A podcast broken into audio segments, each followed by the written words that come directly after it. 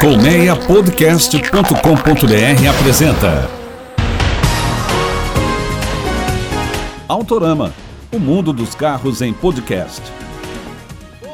Boa tarde, boa noite, boa madrugada para você ligado em mais um Autorama, para você ouvinte que está no Brasil ou em qualquer outra parte do mundo ou da galáxia. Eu sou o Fernando Miragaia e com direção de Sérgio Carvalho, bora fivelar o cinto e acelerar mais um Mundo dos Carros em podcast.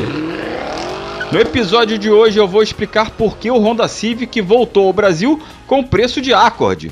Também tem a chegada do novo X1, o menor dos SUVs da BMW, que já já será brasileiro. E como hoje é o último episódio do mês, tem aquele retrovisor especial com André Deliberato. E hoje a gente vai trocar uma ideia sobre um carrinho que voltou a ficar em evidência por causa de um bafafá internacional envolvendo celebridades. Mas antes tem mais novidade. O Autorama estreia um novo player no site da Automotive Business. Isso aí, lá no site www.automotivebusiness.com.br, você também pode acessar o nosso programa, além de se informar muito bem sobre o mercado automotivo, sobre a indústria automotiva. Vai lá conferir. E você também pode ouvir o Autorama no Spotify, na Apple Podcasts, no Google Podcasts ou no site do Primeira Marcha, ou ainda no seu aplicativo preferido. Aproveita e se inscreva nesses canais, ative o sininho do nosso programa para você receber alertas toda vez que tiver um episódio novo. Sérgio, engata a primeira e acelera!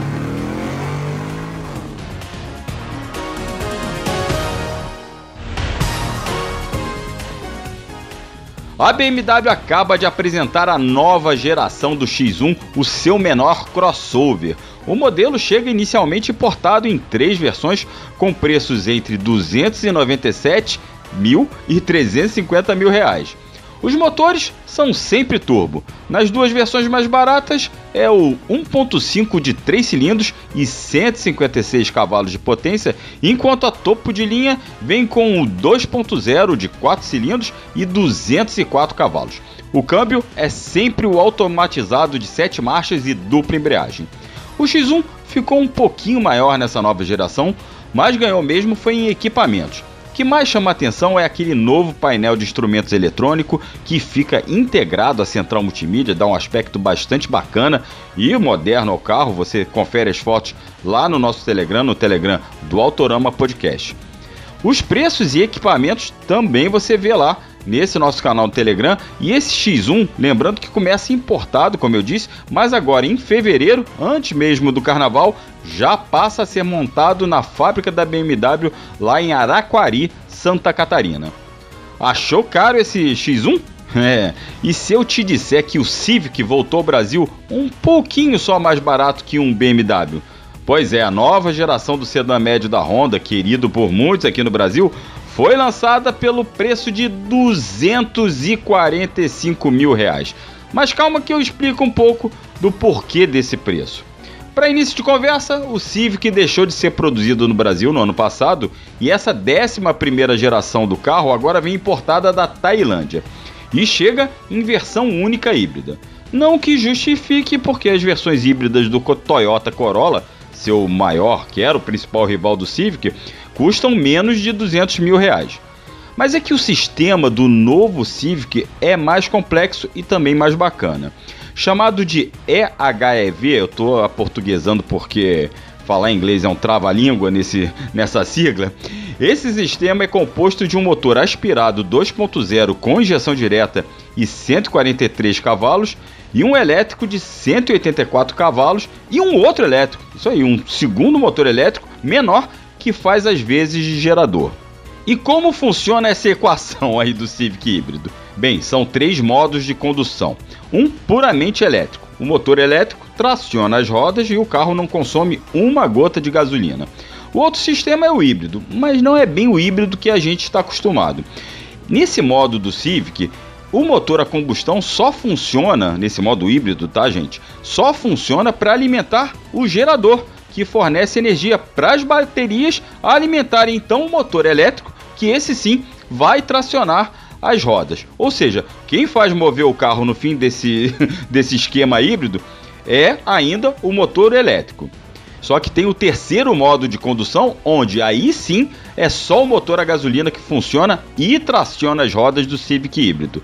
Graças a essa engenhoca, o sedã da Honda promete consumo urbano de mais de 18 km com um litro de gasolina. Fora isso, o sedã vem bastante equipado com aquele pacote Honda Sensing que inclui controle de cruzeiro adaptativo, frenagem autônoma de emergência, assistente ativo de permanência em faixa e o detector de ponto cego na forma de imagens do ponto cego na central multimídia. Como é que funciona? Você colocou a seta para a direita, uma câmerazinha instalada no retrovisor direito vai mostrar imagens do que está se passando no ponto cego e projetá-las na central multimídia. Além dessa central e de câmera de ré, o Civic híbrido também é equipado com 8 airbags, ar automático dual zone, bancos com ajustes elétricos, carregador de celular sem fio, painel de instrumentos eletrônico, entre outros itens. É isso, não dá para justificar o preço, mas dá para compreender um pouquinho.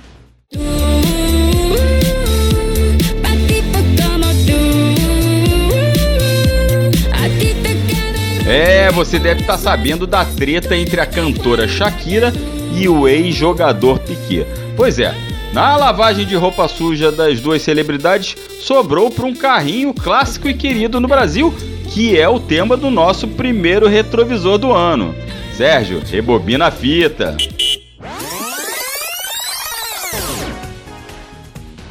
E chegamos ao primeiro retrovisor de 2023 com o meu amigo André Deliberato e a gente vai falar de uma fofoca aí no mundo das celebridades. Mas primeiro, André, muito bem-vindo neste novo ano. Feliz 2023 para você e obrigado aí por mais essa participação. Muito obrigado, meu amigo Fernando Miragaia. Um abraço a todos os ouvintes do Autorama. Estamos aí prontos para 2023, que seja um ano incrível para todo mundo. E vamos começar o ano dando uma de Léo Dias do setor automotivo, não é isso, Mira? Exatamente, cara. Deu um bafafá o lance da Shakira com o Piquet. Sobrou pro Twingo. Por quê? A Shakira, assim, sem tirar a razão dela em nenhum momento, até porque ela é uma musa, uma deusa, a gente respeita e quem vacilou foi o Piquet, né?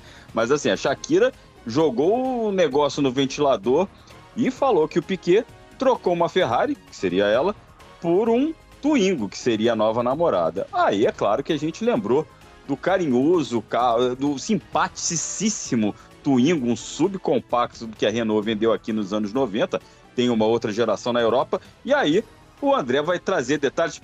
André, vamos lembrar agora do Twingo. Pô, ele não é um carro tão. A Shakira podia pegar um pouquinho mais leve com, com o carrinho, não é não?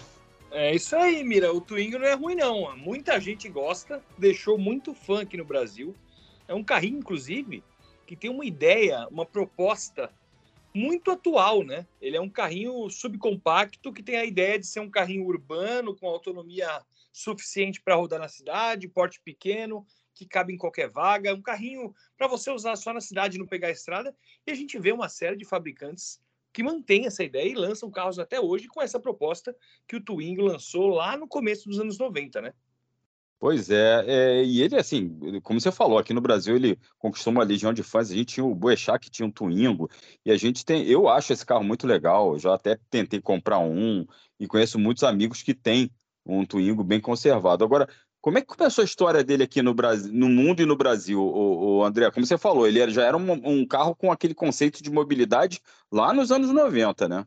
Exatamente. O Twingo, Mira, ele é um carro urbano, como a gente falou, porte pequeno, e ele surgiu a primeira vez no Salão de Paris de 1992, embora ele tenha sido lançado só em abril de 1993, isso estou falando lá fora. Aqui no Brasil, ele começou a ser importado em 94 e as vendas dele duraram até 2003, porque depois de um tempo ele passou a ser feito no Uruguai, país vizinho, e ele era trazido do Uruguai. E aí ele deixou de ser feito no Uruguai e, consequentemente, deixou também de ser feito aqui no Brasil, de ser vendido aqui no Brasil. Na verdade, ele nunca teve produção, ele sempre foi trazido aqui do Mercosul, enquanto feito aqui no Mercosul. E a ideia era revolucionar exatamente a quantidade de carros nos centros urbanos e muitos carros seguiram essa filosofia. O Smart era o outro que tinha um conceito parecido de ser um carro pequenininho para você poder estacionar facilmente nas cidades, né? É, e, tá, e agora que ele está completando 30 anos, como você bem observou, né, lançado lá no Salão de Paris de 92, mas ele começou a ser vendido já em 93, né?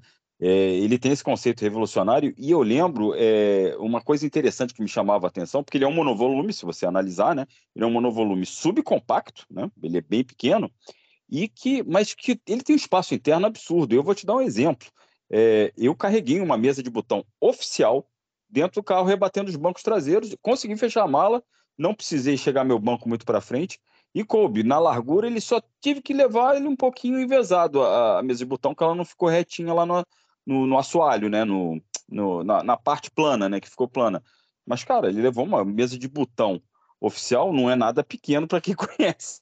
Pois é, né? cara, ele, tinha, ele tinha essa virtude de, apesar de ser um carro subcompacto, ele era super espaçoso. E a gente vê que o próprio Smart, que foi lançado Sim. já agora nos anos 2000, o próprio Uno Mille, eram carros extremamente espaçosos. A gente desconsidera, nesse caso, o porta-malas, a gente considera que o porta-malas pode ser o espaço traseiro com os bancos rebatidos, e eram carros extremamente espaçosos, né? Justamente por conta uhum. da proposta. É um carro pequeno, mas que você consegue carregar coisas justamente pela versatilidade da proposta. Aliás, uma coisa muito legal é que o Twingo ele foi concebido para ter apenas um tipo de carroceria, uma versão e um tipo de motor. Obviamente, ele acabou se desvirtuando disso, ele teve depois outros tipos de motores, versões, inclusive nos carros vendidos por aqui, mas a ideia era essa, era ser uma coisa única. Agora, André, de onde surgiu esse nome Twingo? Todo mundo fica curioso. Então, Mira, é, fiz uma pesquisa e, segundo o que encontramos em sites oficiais, mistura, o nome Twingo é uma mistura entre twist e tango. Agora, não dá para saber se esse tango vem do ritmo musical, né, do som, se twist tem a ver com a ideia do carro ser super versátil, essas coisas, mas é, o que deu é que Twingo é a mistura de twist e tango. E ele foi vendido, Mira, em uma série de países durante as três gerações que ele teve, principalmente a, a primeira geração, que foi a mais longa, né? E uhum. só, uma coisa muito curiosa é que o Twingo nunca teve mão inglesa. Todas as gerações, todos os carros, todos os Twingos que existem são de mão tradicional do lado esquerdo e não do lado direito da carroceria. Que curioso isso. É, é engraçado, né? Porque é um carro global, né? Uhum, verdade. Agora, é, como é que ficou a trajetória? A gente tem aquela visão do Twingo com aquele desenho, muita gente achava controverso, até era, era debo, foi debochado em alguns comerciais da TV, não sei se você lembra, na época, tinha uns rivais que faziam, é, faziam um sonzinho de pato para se referir ao Twingo, né? Maldade, o carrinho é, é, é, bem diferentão, enfim. Mas como é que foi a trajetória dele, né? Depois que a gente é, é, desde que ele chegou no Brasil e depois que ele deixou o Brasil, né? Ele continuou tendo vida lá na Europa, inclusive. Até hoje, pois é. Ele teve a primeira geração de 92/93 e nessa primeira geração ele teve quatro restilizações, em 96, em 98 e essa eu imagino que tenha sido rápida porque o pessoal não deve ter gostado, as vendas devem ter caído, né? Em 2001 e em 2004. Inclusive foi só nessa primeira geração que o Twingo foi vendido aqui no Brasil. Não teve Twingo de segunda geração e nem de terceira, que é a atual, vendido por aqui. Uhum. A segunda geração é de 2007 e ela durou até uhum. 2014. Inclusive, ela sequer foi cogitada aqui para o nosso mercado. E isso é muito curioso, né? Porque a Renault sempre cogitou trazer SUV, trazer uma série de modelos. Foi nessa época, entre 2007 e 2014, que eles começaram a trazer os carros da Dacia, né? Sandero, Logan, próprio uhum. Duster, né, que é uma plataforma Dacia, e o Twingo deixou de ser cogitado justamente numa época em que a economia ia bem, né? E as montadoras tinham essa possibilidade de trazer carros com propostas interessantes e diferentes lá de fora. A Renault chegou a cogitar um Megane RS aqui no Brasil, chegou a cogitar o Coleos, que era um SUV super luxuoso. São carros Cogitar bem... não, chegou a apresentar para jornalista. Eu, levou, a gente estava lá. Exato. Eu andei com o Megane RS aqui no Brasil, esperando o lançamento, que acabou virando, na verdade, o Sandero RS. Eles desistiram do Megane, né? Acabaram uhum. desenvolvendo o Sandero. Então, é engraçado eles sequer pensarem no Twingo, porque foi um carro que deixou uma legião de fãs por aqui justamente nessa época foi quando a Renault lançou a terceira geração. E eu lembro bem, porque eu estava no Salão de Genebra de 2014, quando eles mostraram o carro pela primeira vez ao mundo. Ele não foi e esse carro lá. ficou bastante diferente, né, André, em Exatamente. termos de design. Ele ficou uma coisa mais é, racional no design, mas ele tem umas coisas. Ele começou a trazer umas tecnologias bastante curiosas e umas, uma pegada bem bacana, né? Exato, tinha tração traseira, motor traseiro, manteve essa proposta de carro pequeno urbano, mas ele passou a ser feito sobre uma plataforma diferente, é, a plataforma compartilhada com a Daimler, que fazia o Smart 44. A gente aqui uhum. no Brasil conhece o Smart 42, né, que é aquele pequenininho para duas pessoas. Uhum. Lá fora existia um Smart 44, que, como o próprio nome diz, para quatro. Então era um Smart com espaço traseiro, e é com esse Smart que essa terceira geração do Twingo compartilha a plataforma. Eu estava comentando que eu estava lá no Salão de Genebra, de 2014, uhum. quando ele foi lançado. Ele não foi lançado lá, ele foi mostrado pela primeira vez lá. Ele foi lançado um mês antes, virtualmente, né? Eles divulgaram as informações e apresentaram o carro ao público oficialmente lá. E é engraçado que essa terceira geração, Mira, é a única das três em que o Twingo tem quatro portas. Na primeira e na segunda, a segunda também, com todo respeito ao, ao Twingo, ela é bem feinha. A primeira eu tinha, eu vi a Charme.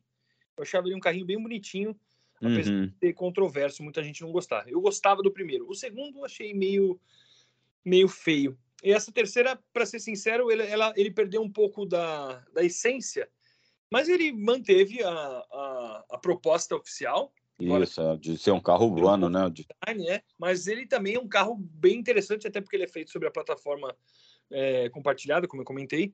E deve ser uhum. um carro uhum. bem legal de dirigir, justamente pela, pela tração traseira, motor traseiro, né, Mira? É, lembrando que você também fala da, dessa pegada urbana dele, inclusive, ele, claro, já tem versão elétrica lá fora. É, obviamente, Mira. Já existe um Twingo ZE, né? Que é a Renault, os carros elétricos da Renault tem esse sobrenome ZE, de Zero Emission, e existe um Twingo ZE lá fora, totalmente elétrico. E ele já foi restilizado. Lançado em 2014, ele recebeu uma restilização, o Twingo, essa geração de forma geral, recebeu uma restilização em 2019 como modelo 2020. E a Renault estima que já existem mais de 3 milhões de unidades do Twingo produzidas pelo mundo, e aqui no Brasil estima-se que foram um pouco mais de 12 mil carros emplacados entre 1994, quando ele começou a ser importado, e 2003, quando ele foi embora. É, foi um carrinho que deixou saudade, cara. Eu gostava muito, achava ele simpático, funcional e prático para a cidade. Muito legal. É... Bem, a Shakira detonou por causa desse vacilão do Piquet e sobrou para o nosso querido Twingo, mas foi legal que foi uma deixa para a gente relembrar esse carro no retrovisor, né, André? Exatamente. Aliás, eh, aos ouvintes do retrovisor, por mais que a Shakira tenha razão nessa treta aí, não precisa subestimar o Twingo. Ele é um belo carro, viu? Sim, Lógico, sim, Ferrari, sim. Ferrari é outro nível, mas o Twingo não deixa de ser um belo carro. Ela poderia ter comparado com outros carros, né? Mas a gente não pode. Nossa, tem um monte de carro para a gente falar mal. É, exatamente. para ela detonar. A gente, acho que a gente devia oferecer uma lista para Shakira. Shakira, troca o Twingo por esses carros aqui. Vou mandar uma DM para ela no Insta. É, não, ela deve estar tá ouvindo a gente. Ela ouve a gente. Ela ouve. Ela não assume, mas ela ouve a gente. Um abraço, André. É, beijão, Shakira. Vamos no teu próximo show levar a lista aí de carros para você detonar. André, obrigado aí por trazer essa boa lembrança do Twingo nesse primeiro Autorama, nesse primeiro retrovisor do Autorama em 2023. Valeu mais uma vez pela tua participação. Mira, é sempre um prazer trocar uma ideia conversar com você, para que todos os ouvintes do Autorama possam curtir um pouco da história automotiva, a gente que é apaixonado. Eu agradeço mais uma vez a oportunidade e vou deixar o meu Insta e o meu Twitter para quem quiser seguir. É arroba André Deliberato, tudo junto, sem letra repetida. Valeu? Abração e a gente se vê ou se ouve no mês que vem. Valeu, Mira. Isso aí, valeu, Dedé. Valeu, Mia. Obrigado. E esse foi André Deliberato em mais um sensacional retrovisor no meio da treta aí entre Shakira e Piquet.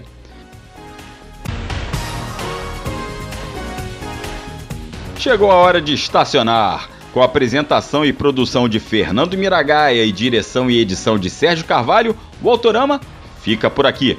Muito obrigado pela audiência e reforço o convite para você se inscrever nos canais do Autorama, no Spotify e em outros agregadores de podcast. E nos acompanhe nas redes sociais, especialmente no nosso canal lá no Telegram. Grande abraço, se cuida, até a próxima, valeu, tchau, tchau! Autorama, o mundo dos carros em podcast.